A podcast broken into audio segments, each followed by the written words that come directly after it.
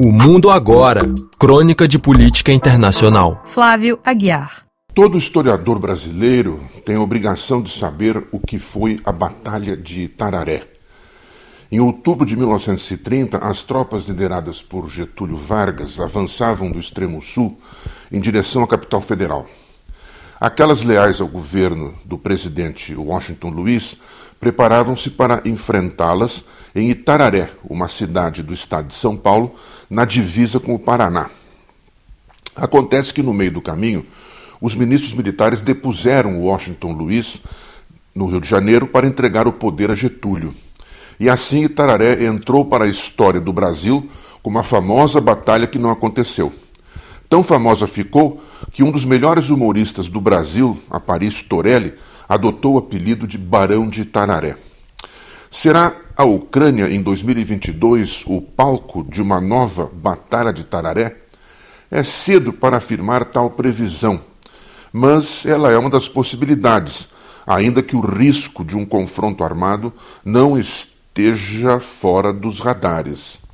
O Serviço de Inteligência dos Estados Unidos e do Reino Unido tinham até uma data e uma hora previstas para o começo da guerra da Rússia com a Ucrânia, sendo ela 15 de fevereiro, às 3 horas da manhã, com a Rússia invadindo aquele país. Nada aconteceu nesta data. E pelo menos até agora a invasão não se realizou. Enquanto isso, a guerra de informações e contra-informações prosseguiu. O presidente Joe Biden alertou que a invasão ainda poderia ocorrer nos próximos dias.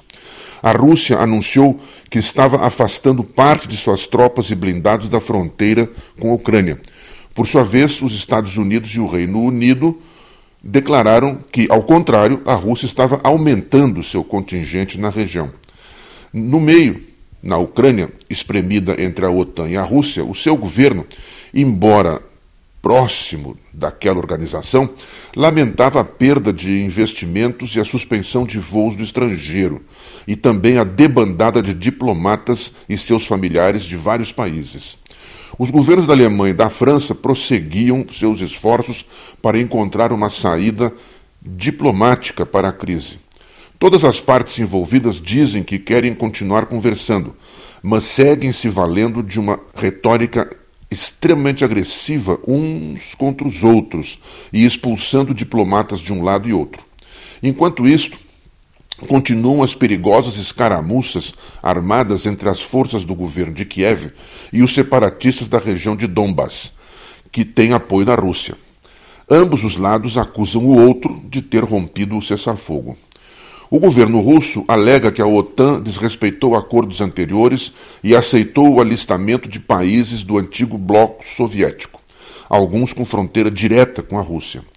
Washington, Londres e a OTAN alegam que cada país é soberano para decidir sobre suas alianças.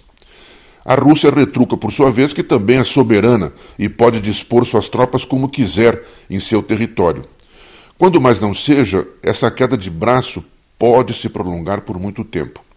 O fato é que esta crise evidenciou que o mundo geopolítico já era e será diferente daqui por diante.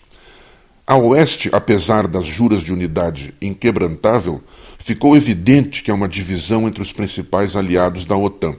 De um lado, mais agressivos estão os Estados Unidos, sócio majoritário da organização, e o Reino Unido. Do outro, Cautelosas e na defensiva estão a Alemanha e a França, que têm mais a perder no caso de um conflito direto e aberto com a Rússia. Do outro lado, aconteceu algo impensável algumas décadas atrás. A crise consolidou a aliança entre a enorme Rússia e a gigantesca China, que apoia a narrativa de Moscou sobre o conflito. Diante das ameaças que recebeu de pesadas sanções econômicas, Vladimir Putin correu de vez para debaixo da asa do presidente chinês Xi Jinping. Quando eram países comunistas, a União Soviética e a República Popular da China não se bicavam e disputavam ferozmente a liderança dos países e partidos políticos simpatizantes.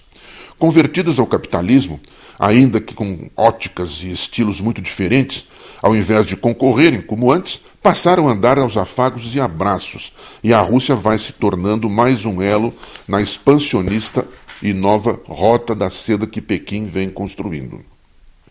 Alguns analistas afirmam que o alvo subliminar das declarações aguerridas de Washington sobre a questão ucraniana é a China, que com sua proverbial paciência milenar vai aplainando o caminho para a sua hegemonia. A respeito, corre uma anedota que, se non é vera, como diz o ditado, é bem trovata. Um jornalista do mundo ocidental teria perguntado ao presidente Xi Jinping o que o governo chinês pensava sobre a Declaração dos Direitos do Homem e do Cidadão, aprovada pela Assembleia Nacional Constituinte durante a Revolução Francesa de 1789. O presidente chinês teria respondido: Nós, chineses, não comentamos acontecimentos recentes. O barão de Tararé apreciaria a anedota. Portanto, preparemos-nos. Aconteça o que acontecer na Ucrânia, este bravo novo mundo veio para ficar.